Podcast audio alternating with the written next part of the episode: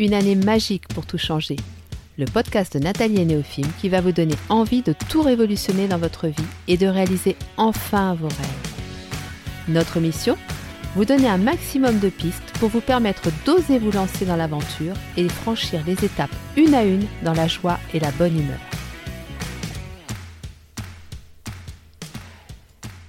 Bonjour à tous et bienvenue sur le podcast de Nathalie et Néophime. Avant de parler du sujet du jour, j'avais quelques petites informations à vous transmettre.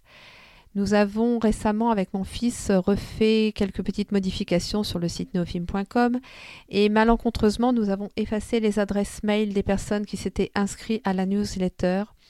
Alors cette newsletter, euh, pour l'instant, n'est pas effective, mais elle va l'être cet été.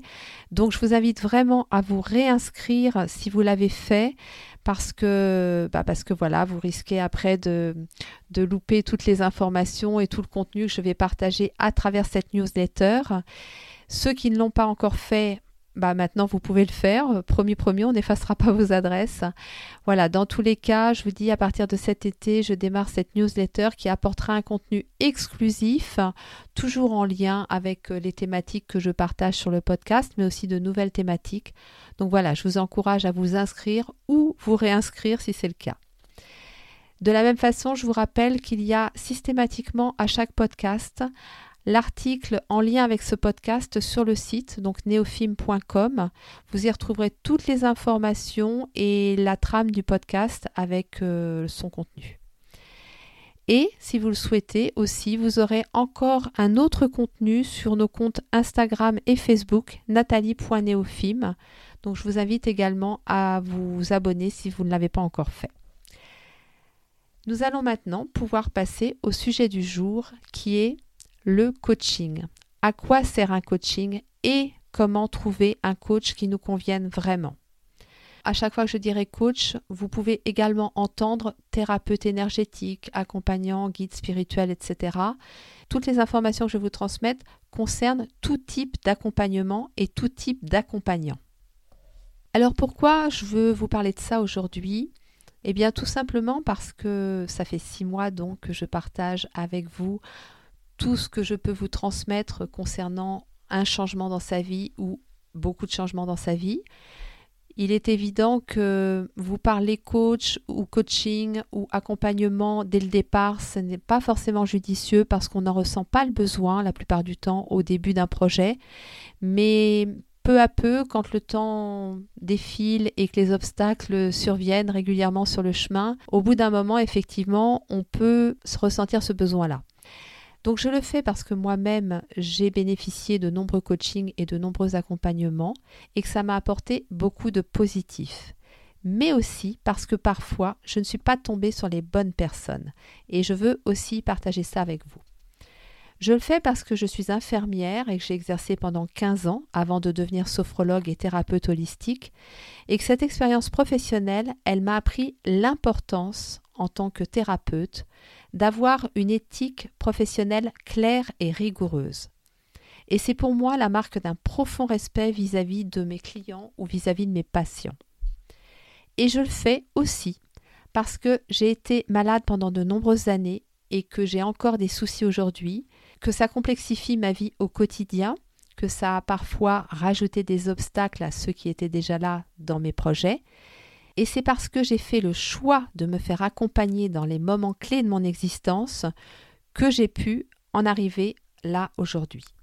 Et les moments clés dont je vous parle, ce sont des deuils, des grosses remises en question, la maladie bien sûr, et des projets pro et perso. Donc voilà toutes les raisons pour lesquelles je vous parle de ça, pour lesquelles je me sens aujourd'hui légitime pour en parler et pourquoi ça me paraissait important d'aborder le sujet là maintenant sur ce podcast. Donc nous allons voir à quel moment faire appel à un coach, qu'est-ce que doit être ou ne doit pas être un coaching ou un accompagnement, et comment bien choisir son coach ou son thérapeute. Donc, quel est le moment où je peux me dire, je peux m'autoriser, je peux me faire ce cadeau de m'offrir un coaching ou un accompagnement? Lorsque vous vous sentez épuisé et que vous n'arrivez plus à reprendre votre souffle. Vous savez, vous avez un peu l'image de du cycliste, la tête dans le guidon, dans une descente et qui n'a plus de frein. Ou alors au contraire, celui qui attaque un col mais qui a l'impression qu'il ne va jamais en voir le bout et qui est prêt à tout arrêter, eh bien c'est parfois la sensation que l'on peut avoir dans notre vie et particulièrement lorsque l'on se consacre à un projet bien précis. Lorsque vous sentez ça, lorsque vous sentez que vous agissez mais que ça bloque et que ça vient de vous, alors il n'est pas question de se culpabiliser, il n'est pas question de, se faire son autoprocès, il est question de prendre conscience que ça n'est pas dû à des facteurs extérieurs, mais à des facteurs internes, et que vous n'avez plus les ressources pour passer le ou les obstacles qui se présentent à vous. Donc c'est là, c'est à ce moment-là qu'il faut prendre cette décision. Alors un coaching, qu'est-ce que ça doit être et qu'est-ce que ça ne doit pas être? Un coaching ou un accompagnement, c'est déjà et avant tout un temps d'écoute pour soi-même. L'écoute a vraiment des vertus thérapeutiques la véritable écoute, celle dont je vous parle dans l'épisode du podcast Une communication au top première partie. Cette écoute, elle a réellement des vertus thérapeutiques parce que lorsque vous allez parler, que l'autre en face, le coach, le thérapeute va vous écouter, ça va résonner d'une manière différente en vous. Et très souvent, ça ouvre des portes. Donc un accompagnement, un coaching, c'est déjà un temps d'écoute pour soi. Ensuite, un coaching, c'est aussi un bilan de la situation actuelle ainsi qu'un bilan de vos ressources. Et même si on a l'impression qu'on connaît bien la situation actuelle, même si on a l'impression qu'on connaît nos ressources, eh bien de la même façon, le fait de faire ça avec une personne extérieure, on va bien évidemment voir la situation sous un angle différent.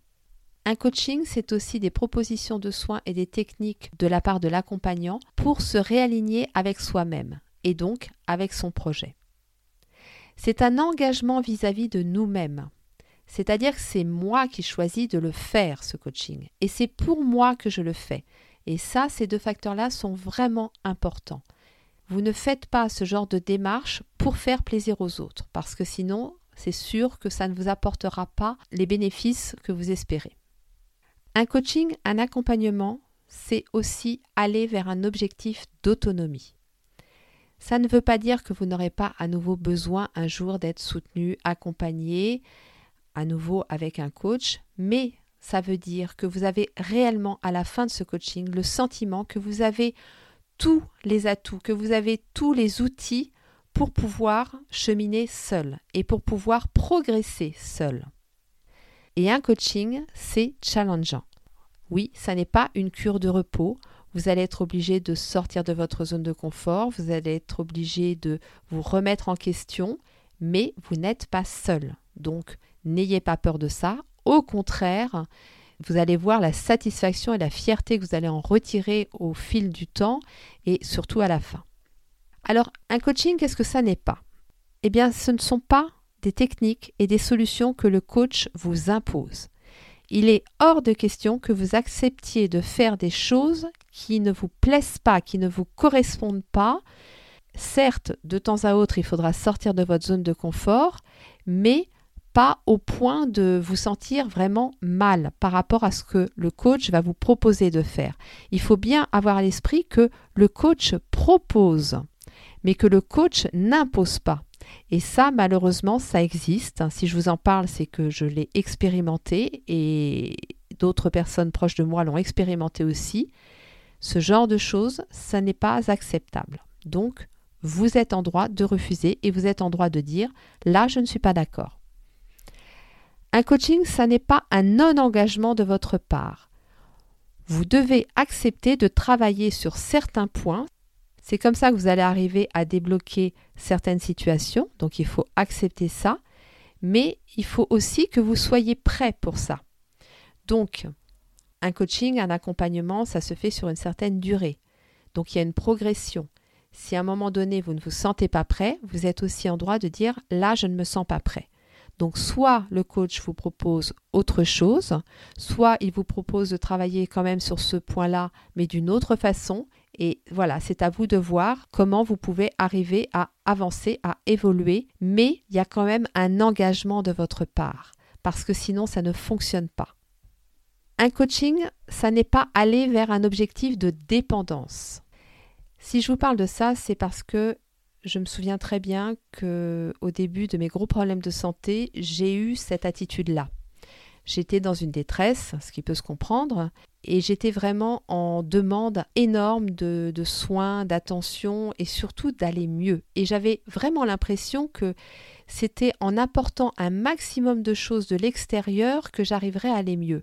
Et puis, petit à petit, à travers différentes expériences, confortables et inconfortables, j'ai pris conscience qu'il fallait du temps à mon organisme, à mon esprit, à mon cœur, pour intégrer, pour assimiler tout ce que ces accompagnements, tout ce que ces coachings m'apportaient. Et qu'il ne fallait pas aller plus vite que la musique. Donc oui, parfois on a envie d'aller mieux, on a envie que ça aille vite, mais il faut accepter que ça prenne du temps. Donc l'idée, ça n'est pas d'appeler un coach au moindre besoin que l'on a, ce serait plutôt de se poser, de réfléchir à analyser quel est ce besoin, est-ce que je peux y répondre moi-même, quelles sont mes ressources pour pouvoir y répondre, est-ce que j'ai besoin de quelqu'un pour m'aider à trouver ces ressources ou pas? Et très souvent, sur des petites choses ou sur des étapes intermédiaires, eh bien on se rend compte que les ressources, on les a et on est capable nous-mêmes de les activer. Et effectivement, sur des obstacles beaucoup plus importants, eh bien là, oui, c'est intéressant et c'est utile d'aller vers quelqu'un pour nous aider à activer ces ressources qui sont peut-être moins évidentes pour nous à activer. Donc si je vous parle de ce phénomène de dépendance, c'est que à la fois nous en tant que clients, on peut parfois le générer mais j'ai vu aussi des accompagnants et des coachs qui favorisaient cette dépendance. Et pour finir, un coaching, un accompagnement, ce n'est pas quelque chose d'éprouvant. Oui, c'est challengeant, mais ça ne doit pas devenir éprouvant. Si, après chaque séance, vous vous sentez mal, alors c'est qu'il y a un problème. Et soit vous en parlez avec le coach ou le thérapeute si vous sentez que la personne est capable d'entendre ce que vous avez à dire, soit vous arrêtez. Et ne culpabilisez pas si vous arrêtez un coaching ou un accompagnement en plein milieu. Bien évidemment c'est plus intéressant d'en discuter avec le coach ou le thérapeute, mais si vraiment vous vous sentez très mal, que vous n'avez plus envie d'être en contact avec cette personne, que vous sentez que le lien est toxique, parce que ça peut arriver, hein, si je vous le dis, c'est clair, ça peut arriver il y a des coachs, des... Je ne suis pas là pour vous faire peur, hein. je suis juste là pour éveiller votre vigilance et vous donner les points sur lesquels il faut justement être euh, éclairé, être prudent et faire attention. Alors, un coaching, qu'est-ce que ça va m'apporter? La première chose qu'un coaching va vous apporter, c'est un vrai bilan. Un bilan de qui vous êtes aujourd'hui et de votre projet si vous en avez déjà un en cours ou à venir. Ensuite, ça va vous permettre, en partant de ce bilan, de prendre conscience des points qui vous bloquent et sur lesquels vous devez travailler. Il faut bien sûr que vous soyez OK pour ça, hein, on en a parlé juste avant, et en même temps, c'est beaucoup plus facile de le faire accompagner que seul parce que effectivement, il y a des étapes qui sont quand même pas évidentes à passer.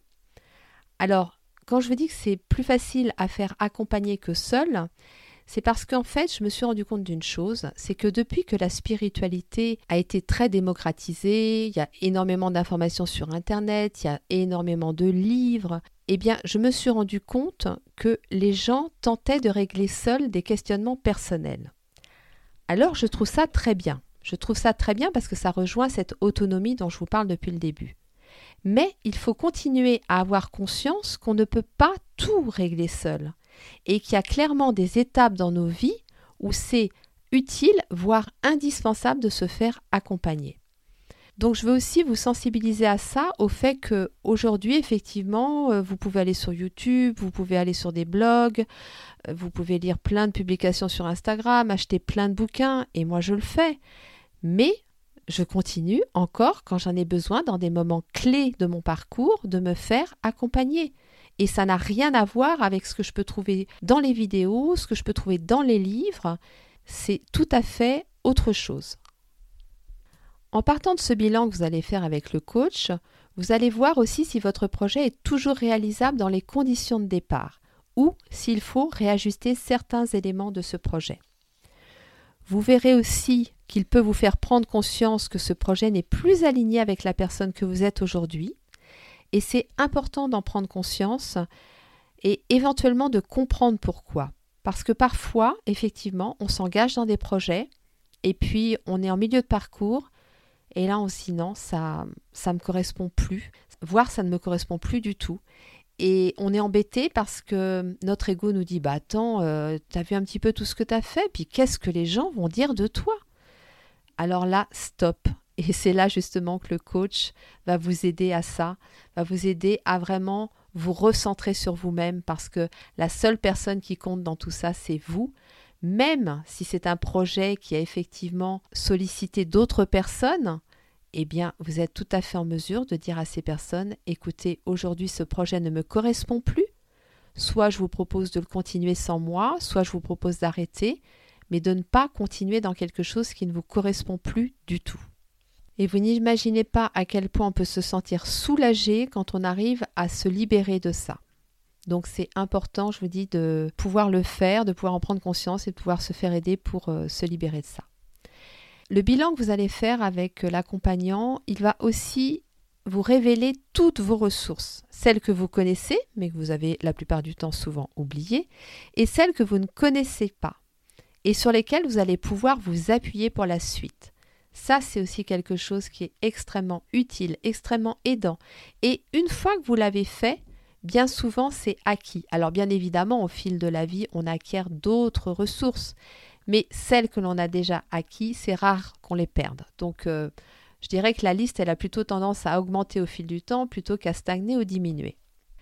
Pensez à noter avant ou après chaque séance où vous en êtes. Ça, quand vous faites un coaching, c'est vraiment super utile parce que comme ça, vous prenez vraiment conscience de votre progression. Et je peux vous dire qu'on en retire une grande fierté. Certains coachs, thérapeutes ou accompagnants spirituels vous donnent parfois les enregistrements des séances. Et ça, c'est super intéressant aussi parce que Là, vous avez vraiment le support pour euh, prendre conscience de cette évolution et ça a aussi un côté thérapeutique, je trouve, de réécouter justement ou de relire des choses que l'on a pensées, des prises de conscience que l'on a eues et de voir ce cheminement que l'on fait. Alors maintenant, nous allons voir comment bien choisir son coach, son thérapeute, son accompagnant spirituel. La première chose, et ça vraiment j'insiste dessus, soyez vigilants par rapport à ça, un diplôme, une certification n'est absolument pas une garantie de résultat pour vous et d'éthique professionnelle du coach ou du thérapeute.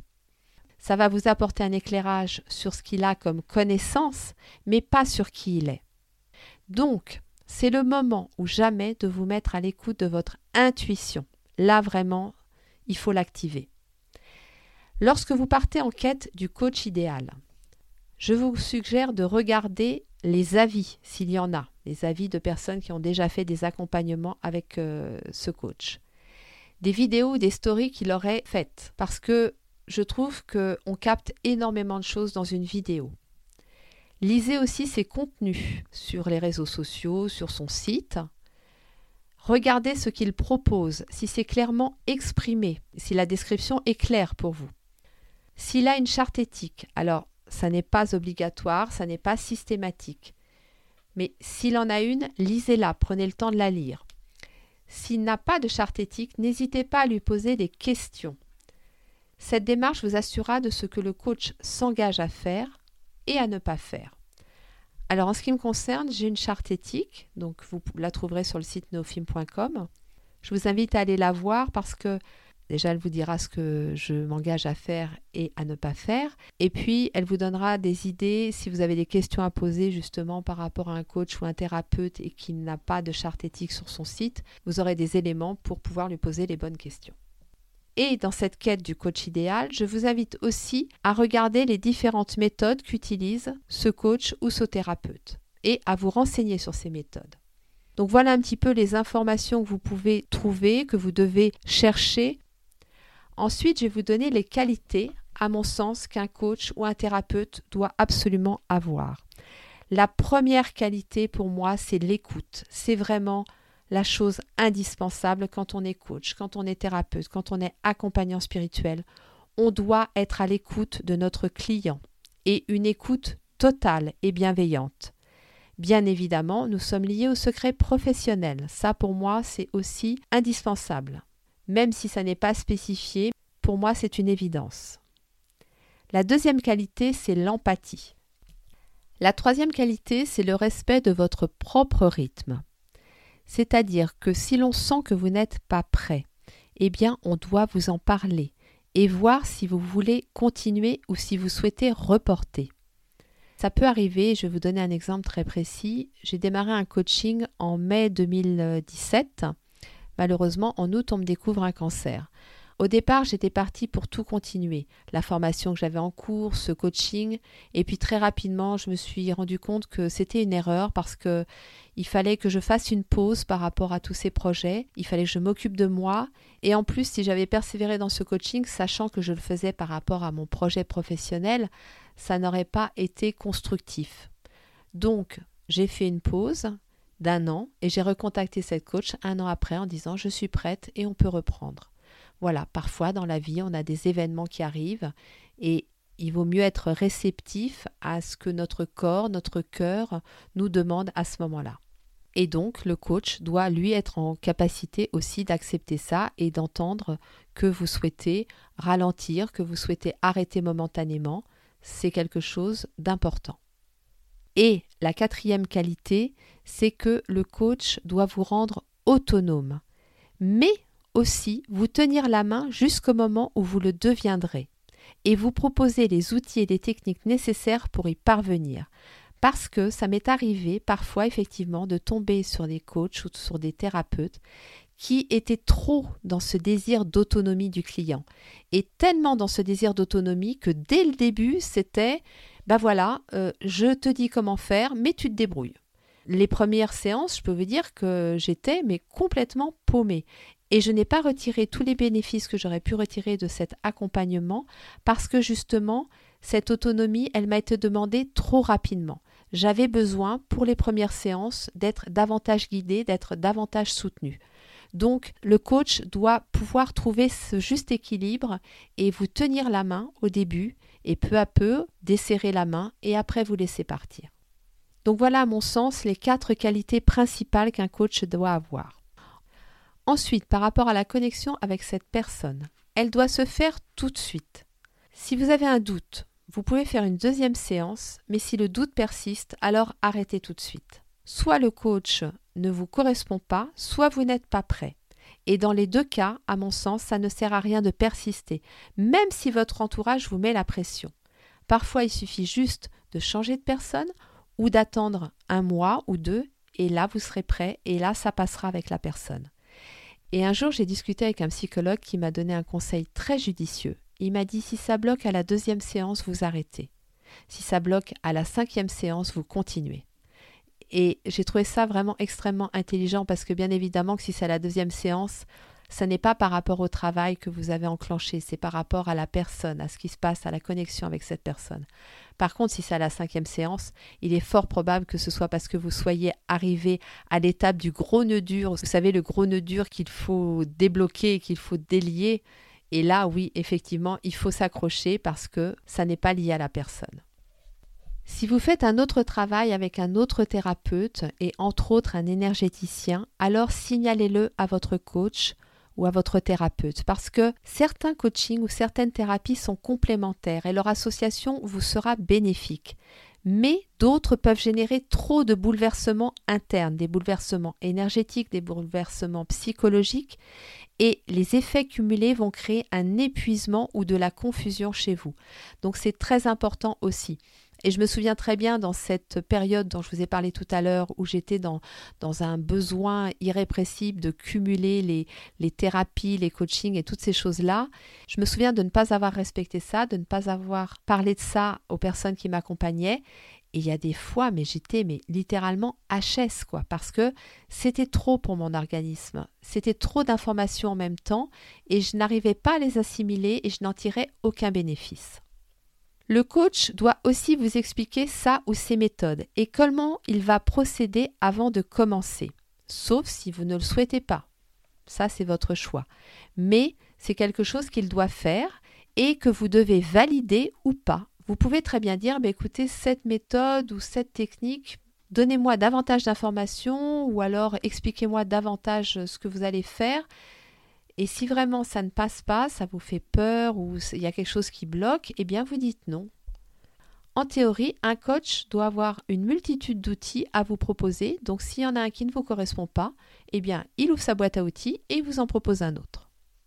De la même façon, si à un moment donné il dit quelque chose qui ne résonne pas en vous, ou alors qui vous heurte, eh bien vous le dites. Vous en parlez avec lui ou avec elle, mais ne vous laissez pas perturbé ou embrouillé par des propos qui vous bloquent, demandez à aller plus loin dans l'explication et si pour vous ça ne résonne pas, eh bien dites-le, parlez-en avec lui, c'est important aussi.